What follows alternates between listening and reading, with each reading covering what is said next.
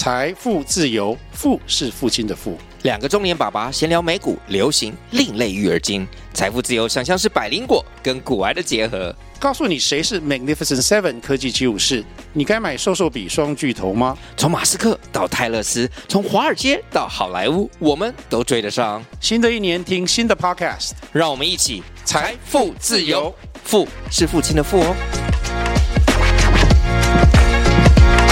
大家好，我是古泰敏，听见趋势节目主持人伊娃，让我们与大师相约，听见趋势，听见你最需要的知识。太毅最新一期电子报已经发刊，主题预想未知，共创未来，从发展职能到赋能组织的人才策略，集结了太毅二零二四年度论坛的精华报道。分享面对 AI 技术的兴起，企业在人才发展与培训方式上该如何重新思考与应应的策略方向。还有，二零二四第一季的活动讯息，首先是 Inside Discovery 二零二四最新公开班，一月二十三号洞悉自我风格动力工作坊，通过测评后的个人报告，将可深入了解自己性格的动能强弱度，并有意识地调整与运用个人的强弱项特质，欢迎大家报名参加。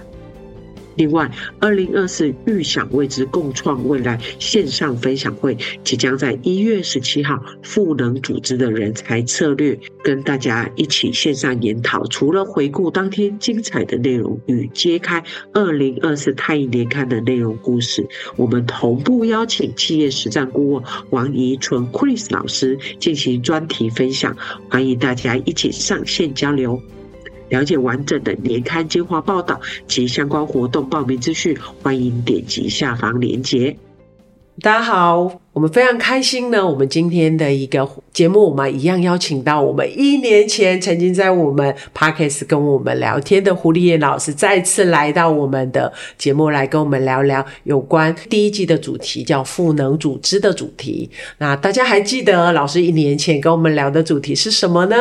诶，如果有听到的，也可以心里的默默跟我说，是有关接班人议题这个主题的。哦，那大家应该都还记得啊。如果没有跟上的，记得。赶赶快回去，我们应该是在不知道 EP 哪一集，我们小编会在那个下面的那个 讯息栏帮我们同步补充上去。那今天呢，我们再次欢迎到胡一林老师来跟我们谈谈有关我们人才发展的这样的一个议题。那当然呢，我们现在其实大家都可以明显的感受到，现在整个外部的环境其实是非常变动的。那对于很多 HR 伙伴，这一年来其实也可以明显的感受到，说呃外部环境变化这么快，那我们在人才发展上面如何做好我们的发展的规划？面对这样变动环境，我们怎么样来设计规划，会是我们未来在做规划上面可以去做进行的一个主题。那我们一样邀请到呃胡立妍老师来跟我们分享。那我们先用一个爱的 super 来欢迎胡立妍老师。老师来，我跟我们打声招呼。伊娃好，各位听众大家好，我是胡立妍。老师好，很开心，我们又在过年前见面了。是，对。那诚如我刚刚提提到的这个问题啊，就是现在在一个动态的环境下，其实很多 HR 也在思考，或甚至很多企业的主管他也在思考，过去很多的经验。其实不见得未来会去可以运用的呢，就像过去十年没有 AI，可是从这一两年，哇塞，整个 AI 的这些功能啊，或者是很多的应用开始慢慢延伸。那在面对这样未来的环境，我们怎么样在人才发展上面做一个重新的一个思考，让我们可以有一个比较好的一个规划？想听听老师在。这么多年，然后海峡两岸最近也其实频繁在两岸跑来跑去，您的一个观点？嗯，我在大概十、十二、十三年前开始进入顾问业。那我刚开始进入顾问业的时候，我也会呃经常碰到有一些 HR 的朋友，他们在找这个老师的时候，他们经常会希望就是说，诶，老师有什么什么样的经验啊？哦嗯，我觉得这个十年过去了。就算哦，十年前就已经开始当这个讲师的人，他的经验也是停留在十年前。嗯，那么已经十年过去了，我不晓得 HR 朋友你敢不敢用这个老师？他的经验是十年前的经验，所以就是说，为什么大家在找老师的时候，还是一直会去强调，就是说这个老师有什么什么样的经验？如果说这个老师已经在讲课讲了十几年了，也就是说他的产业经验是十几年前的产业经验，那么以现在这么变化这么快速的这个经济的环境，就是为什么还可以用？这个这个是我的问题。那么另外一个问题就是，我们所谓的经验，就是说某一个人的经验为什么可以用在你们公司？还有就是，如果大家一直在用经验解决问题，我们都知道现在是变化的非常的快了，嗯，尤其这个 AI 又进来了，对吧？嗯，如果大家还在用经验来解决问题，我相信一定有很多问题是解决不了的。那那那怎么办呢？那怎么办呢？所以呢，其实呢，我们在做培训的时候，我们在学习的时候，千万不要一味的想要学习他人的经验。我们要学习的是他人的经验当中，到底具备了哪一些流程工具还有方法。其实我们回过头去思考，我们都可以找出这些的脉络的。嗯，比如说我之前在产业，其实我也做了很多，不管是专案也好，呃，甚至呃这些企划案也好。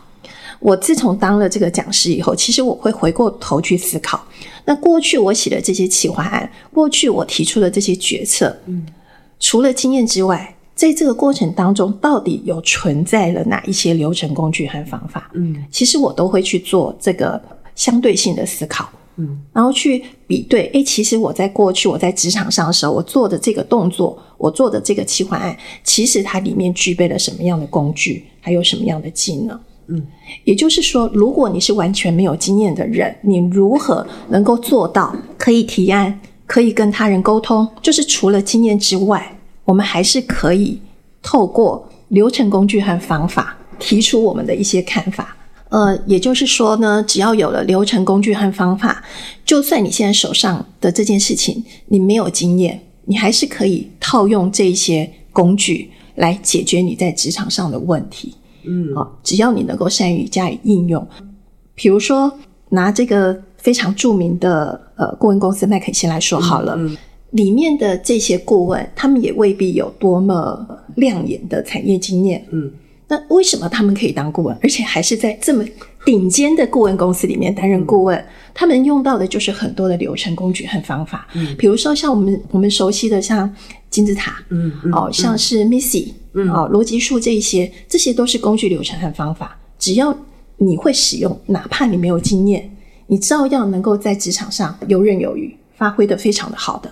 呃，在这里就是在跟大家分享的，就是说，我们不要的一味的认为说，这这件工作我过去我没有经验，所以我现在我不会处理是理所当然的。如果说每一家公司里面大家都是这么思考的，那我们每一家我们在。公司里面总会碰到这个没有处理过的事情嘛，就是没有经验去面对的事情嘛。那如果是这样子的话，难道我们就不动了吗？当然不是。是啊，所所以我们要学习的是什么？最重要的还是流程工具嘛。这些工具能够应用上的话，就算你面对你过去没有经历过的这些工作，你照样能够把它套进去使用。那其实。我们培训就是 HR 朋友就不会这么样的纠结在说，我一定要找到什么相关产业的老师，对不对？嗯、那如果这个老师他的相关产业是在十年前呢？嗯、你你敢用吗？就是我们要去思考 思考这个问题，因为现在变化的真的就是太快了。是哦，所以我们哪怕就是说你今天找的是有相关经验的老师，我们要的就是说这些相关经验是透过什么样的流程工具和方法？嗯。所得到的，而不是只是一味的去复制他的经验。理解，应该是去复制他在经验过程中使用到的流程工具和方法。嗯，在做培训的时候，流程工具和方法。应该是更重要的。OK，所以老师的意思是说，我其实我们在做所谓的学习规划的时候，我们其实更应该要去仔细去看，就诶，这一门学问里面，它有归纳出哪些流程工具跟方法，这些东西才可以被我们所复制。是的，那复制完，我们其实如果聪明的主管们或者我们的员工们，其实他很快的就可以去套用我们自己的公司内部的任务来。把这些工具方法把它 mix 在一起，把它 combine 在一起。对，OK。那老师如果是这样，我就是很多 HR 也会心里有一个 OS，就是说，是啊，我也排过了那么多的课程，那每一堂课里面也都有这些工具、流程跟方法，但是为什么？老板们，他们还是会觉得，为什么我们员工都还是不行呢？到底是哪里出了问题？其、嗯、其实这个问题也是蛮常见的哦。那么经过我长期的观察哦，嗯，我认为哦，这个工具流程和方法，老师在课堂上已经给到大家了。对，当然也有很多的老师他会设计很多的案例，直接在课堂上实做。嗯，透过这个实做的方式，让大家能够把这个。工具方法至少要会应用，对。但是呢，等到回到职场上的时候，其实你要做的，要要跟用你这个职场上的这些任务来做结合的时候，大家似乎又觉得不是非常的顺畅，就是用起来不是非常的顺畅，是是是。所以呢，现在就是下一步的这个培训，嗯，我们不是仅仅把这些流程工具的方法用在课堂上，更好的方式呢是可以延伸下去，嗯，也就是说。这个流程工具的方法可以把它用到职场上，而这个用到职场上的这件事情呢，透过老师来做一个检核，因为他在职场上，他用他自己的任务在使用这些流程工具方法的时候，他是很难确定，就是说他是不是用对了，他有没有用好，嗯、是，除非就是说主管本身他也上过课了，okay. 然后他已经会使用了.那可以透过主管的协助，让这些流程工具的方法可以用得更好。嗯，如果没有呢？因为像有时候是主管没有来上过课，反而就是说来上过课的人，他必须要带其他人来应用。那其实上课人其实他压力还挺大的，就是说他觉得上完课我还得回去带他们来应应用。那可是事实上，老师在课堂上用的是老师设计的一个案例，但是他回到职场上有他自己的任务。是，那这个案例和任务。用到的是相同的流程工具和方法，我们怎么样把它结合得更好.比如说，呃，我们去年就是有一个客户，其实他做得非常非常好的。那这一家客户啊，他的这个人资的一个应该说是副总啊，一个非常非常大的这个高阶主管。嗯。第一天我们开课的时候，他就来听课了，他就坐在后面听课。他本来就想说，他听了半个小时，他就要离开了，但是没想到全程都听完了。他把一整天的课全部都听完了，然后他听完了以后，他就结束了以后，他就非得要上台去讲几句话哦。然后他上台，他就说啊，他说呢，他上过非常非常多的课，很贵很贵的课，他也都去上了。然后他觉得，为什么我的这堂课他愿意留下来听？他说，一整天下来，全部都是实作，就是他是属于非常动态的，他不是一直在听老师讲什么。是。案例让学生先实做，什么都不讲哦，就是让学生实做，实做，然后接下来才点评。这个有什么样的好处？就是说，学员会知道他做的不好的地方在哪里。嗯，就老师原则上是先不讲的，就是直接就是学员实做，他就知道说哦，自己的落差，就是老师的理想状态是什么，然后他自己的状态是什么，他落差每个学员都可以掌握得到。嗯，哦，所以就一整天透过了实作，嗯，但是在这实作的过程当中，又用到了自设课题的实作，就是会穿插自设课题，就是你们自己的课题，透过这家公司它的课题来做实做，也就是说，这样就可以结合到公司里面的一些任务。当然，上过课，上完课不止这样子哦，他们还继续了延伸。什么叫继续延伸？每一个小组他们要去找一个公司的课题。嗯，来运用这些流程工具和方法。嗯，哦，比如说，呃，我们的第一堂课，我们是教大家怎么样来搭金字塔。哦。那么搭完上完课以后呢，他们要用到他们自己公司的课题，嗯，来搭金字塔。然后每一个小组都要搭出一个金字塔出来。然后这是要交作业的。哦，他们在这个呃老师规定的时间之内，他们每一组都把他们的金字塔交出来了。所以在课堂中，我们就实际来用自己公司的一个主题内容来搭建，用然后结合老师的工具来搭建，产出这个结果。对，我们在课堂上用过一次，嗯哼，然后呢，在课后我们又请他们。每一组都要去找一个主题，把这个作业交出来，还没完哦。老师，你会一个一个看吗？我当然一个一个看。我当然我当然是一个一个看哦，因为我要帮他们做回训，uh -huh. 就是说我要帮他们做指导。呀，他们虽然在课堂上他们已经有搭过一次，但是他课后他们用他们自己公司的课题再去搭的时候，到底能不能掌握到金字塔的基本要领？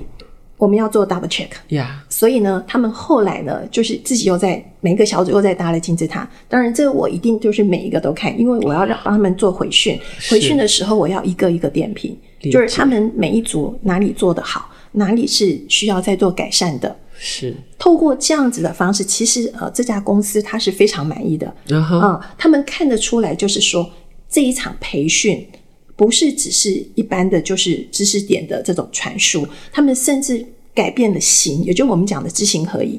不是说只是让他们知道而已，然后他们在用的时候，嗯，会心惊胆战的，我到底可不可以用得好啊？这样我们要做到的就是知行合一，保证。他们可以在他们的工作场域里面可以用的很好，嗯嗯嗯，所以这个就是我们现在讲的培训，不只是培训，嗯、就可能过去我们坐在课堂上，嗯、哦，听老师说，但是现在慢慢的进化了，从一开始学员就知道，就是说他们是带着需求来的，我今天上这堂课，其实可以替我解决什么样的痛点，嗯，对于我在达成绩效的这条路上，他可以给到我什么样的帮助，其实学员是很清楚的，然后到了上课的时候。呃，用到的不再是老师什么用 PPT 讲哦，基本上完全呃不是这样的模式了。透过一个又一个的案例，把他们练到会，哇，帮他们练到会，嗯，哦，就是说这个知识啊、工具技能，把他们练到会。除此之外，他们在职场上，他们到了这工作的环境，他们还要用他们自己现在手上的这个任务。来练习这个流程工具和方法，嗯嗯嗯，嗯，最后他们是还是要做提报的，这是他们是要发表的。那发表的时候呢，哦、老师会再给到他们一些指导，嗯、就是说这整个过程目的是什么？嗯，不是知而已，他们在行都可以行得非常的顺畅。Okay, OK，老师，这个让我想到，就是我们刚好最近我们也做了年会，然后年会里面有一个困境，他刚好是在谈你怎么样让你的那个呃。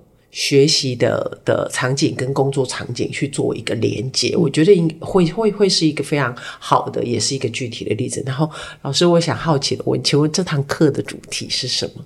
这个企业它有两个主题哦，两个主题，但是它的共同点就是它要提升他们做决策的能力哦。所以其实可以想见而知，其实我碰到很多公司，嗯，他们提出来的需求都是要提升做决策的能力，对，主管的决策能力。那所以做决策的能力，那你就去找这个决策相关的课程嘛。其实我们反过头来思考，到底我们要给到学员什么样的能力，可以帮助他做决策？什么样的能力可以帮助他做决策？就是第一个，他要。知道怎么样去收集完整的资讯，嗯，然后收集完整的资讯之后，他要能够逻辑化的，嗯，做讯息的那个整理。整理，对。对，然后再来还有他要怎么说，对对对，就是最后他要怎么样说出来，嗯，其实就是讲到说这件事情哦，就我们一直在讲沟通沟通嘛，对，很多人就会去。想说啊，那你要怎么跟他人沟通？可是我在这边，我要更强调的是，你要沟通什么？就是你的内容是什么？你能不能把你要跟他人沟通的内容先整理好，然后再去说？这个就是需要用到这个工具。你要用到一些工具来整理你要跟他人沟通的内容。你整理好以后，你再去跟他人沟通。那你在说的时候，你就会。非常清楚，到底我的结论是什么？是。那么我的理由是什么？我为什么这样子做？嗯、然后他们的因果关系是不是成立？或者是说，大家针对某一个提问或者某一个内容要聚焦讨论的时候，嗯、能不能聚焦讨论？所以这个就是我们讲金字塔结构的好处。那当然就是说，你要做决策，不是只有金字塔，还有就是你的分析的能力。对对。所以像比如说像分析一个很好的工具就是 Missy，Missy 的这个工具可以衍生出逻辑树。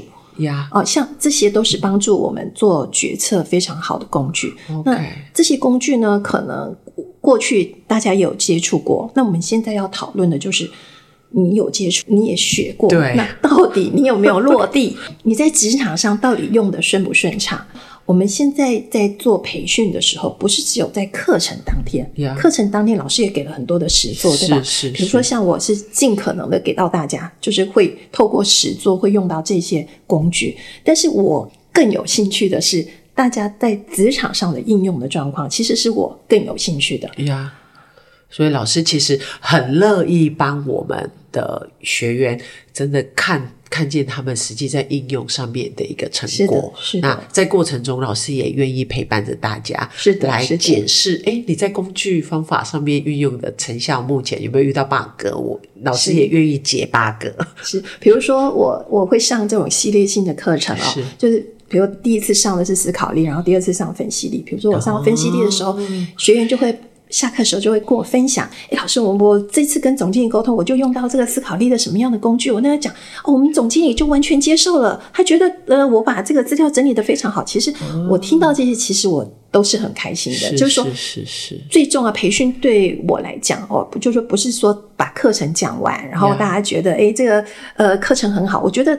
对我来讲，更重大的意义是它应用在工作上，那获得什么样好的成果？对对对，它可以用得很好。其实我觉得对我来讲才是最大的意义。是是，我有我刚刚有听到老师说了，就是这个这个可以做好决策力的两个隐隐藏的力，叫做分析力跟思考力思考力。嗯，所以这个其实对很多 HR 伙伴，我们在规划。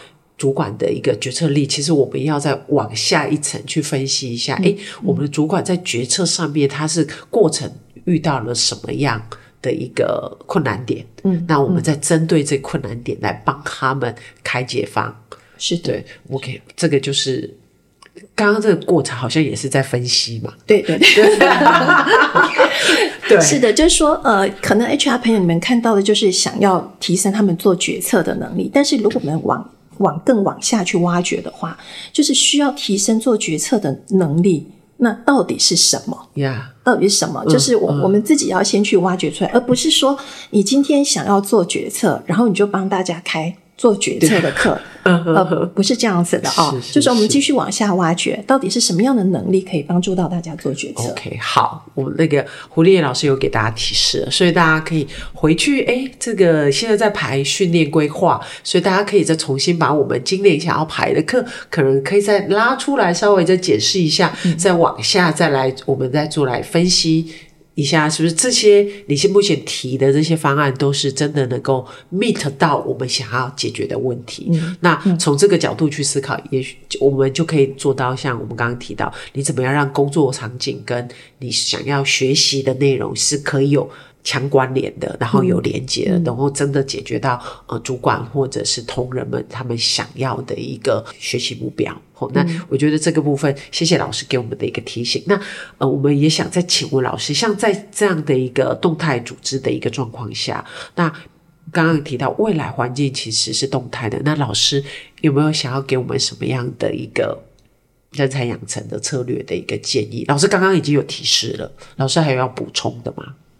就是说，人才的养成呢，可能很多 HR 朋友会针对，就是说，呃，这个人缺哪一个点，然后就去帮他补这个点。但是呢，其实没有这么简单。比如说，我们如果以绩效，就是说我们要提升我们的绩效为最终目标的话，那么在提升绩效的这个过程当中，它不是只有一个点或者是一个能力就可以达成的。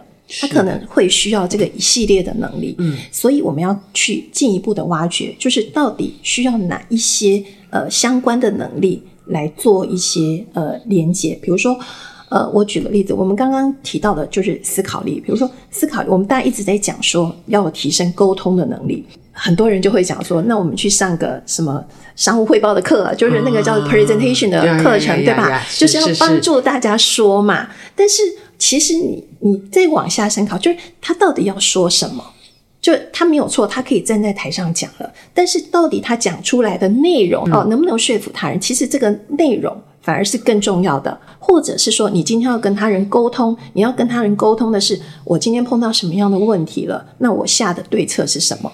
那你要去跟他人沟通的是这个的话，那你要会的能力是。你你针对这个问题，你是怎么分析出来的？Yeah. 你这个对策是怎么做出来的？嗯，好好，就算我们今天我们能够跟他人沟通了，我们今天能够提出对策了，我们也能够提案了，但是这些对策或者是提案要怎么样产生绩效呢？你必须要让它落地嘛。呀，落地的话，你必须要有执行这个提案，还有这个对策的能力嘛。嗯，哦，所以这个就是所谓的这个执行力。嗯，那如果如果说，那你在执行的过程当中，你又要带团队的话，你还得会管人呢。你不是只有做事，嗯，你还得要管人呢。或者是说，哎，你你带这个团队要要执行某一个任务，那你是这个没有职权的，或者好，就算你有职权好了，现在我们大家都知道这个职权并不是那么好用啊、哦，嗯、所以我们要怎么样去驱动他人？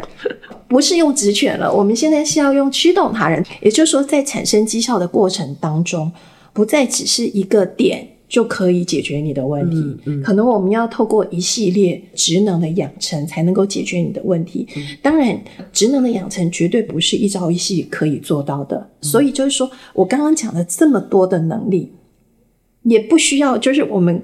要必须在一年之内完成。嗯、那当然，如果说公司有任务的话，就是某一个某一些精英，他就是必须在今年，他必须要具备这些这个提升绩效的能力。那可能我们给他非常重的这个功课哦，嗯、就是要把这些能力都养成。但如果不是的话，其实我们是可以分年的。嗯，我们只要比如说在第一年，我们聚焦在思考和分析，就是能够提案，能够提出决策。我们第一年可以聚焦在这里，然后第二年呢我们再聚焦在它可以产出成果，呀.就是说它这个绩效是可以呈现的。我们可以其实可以分两个年度去分别养成这样子的能力。OK，所以老师的建议其实我们也不用急着说把所有的那个。功课都一次在一年内压完，就是其实我觉得现在大家时间也很紧迫，怎么样让我们的学习其实更有目的性，嗯，然后更有以结果为导向的产出，其实可以让这个学习其实更以。有结果的目标为来来做设计，其实对于学员或者是对于 HR 自己本身来讲，对于你整个培训的成效，应该都是可以更好的。所以，其实我自己有时候在看，当然我我觉得很多那种就是训练办得好的公司，其实也都会以就是说他办的内容不再多，它其实反而更是在于专注在我想要某一个结果。嗯，那是我。专注在看到我期待的那个结果就好了，然后我也不想说一次就是全部一次叫来上个好上个，比如说五六天，哇，那、嗯、那那个其实对学员来讲真的是一个很沉重的压力，反而是我想要在。透过一些短时间，然后搭配老师刚刚讲的知识课题，让你回去做个练习，然后有机会回来再跟老师做更多的一个交流的互动，然后让学员在这个过程中能够帮他解惑，或者是帮助他在工具运用上，比如说有一些困难跟挑战或者过不去的点，我到底是哪里出了问题？我在这个过程中可以得到解答，然后带着解答回到工作中，我又可以开始。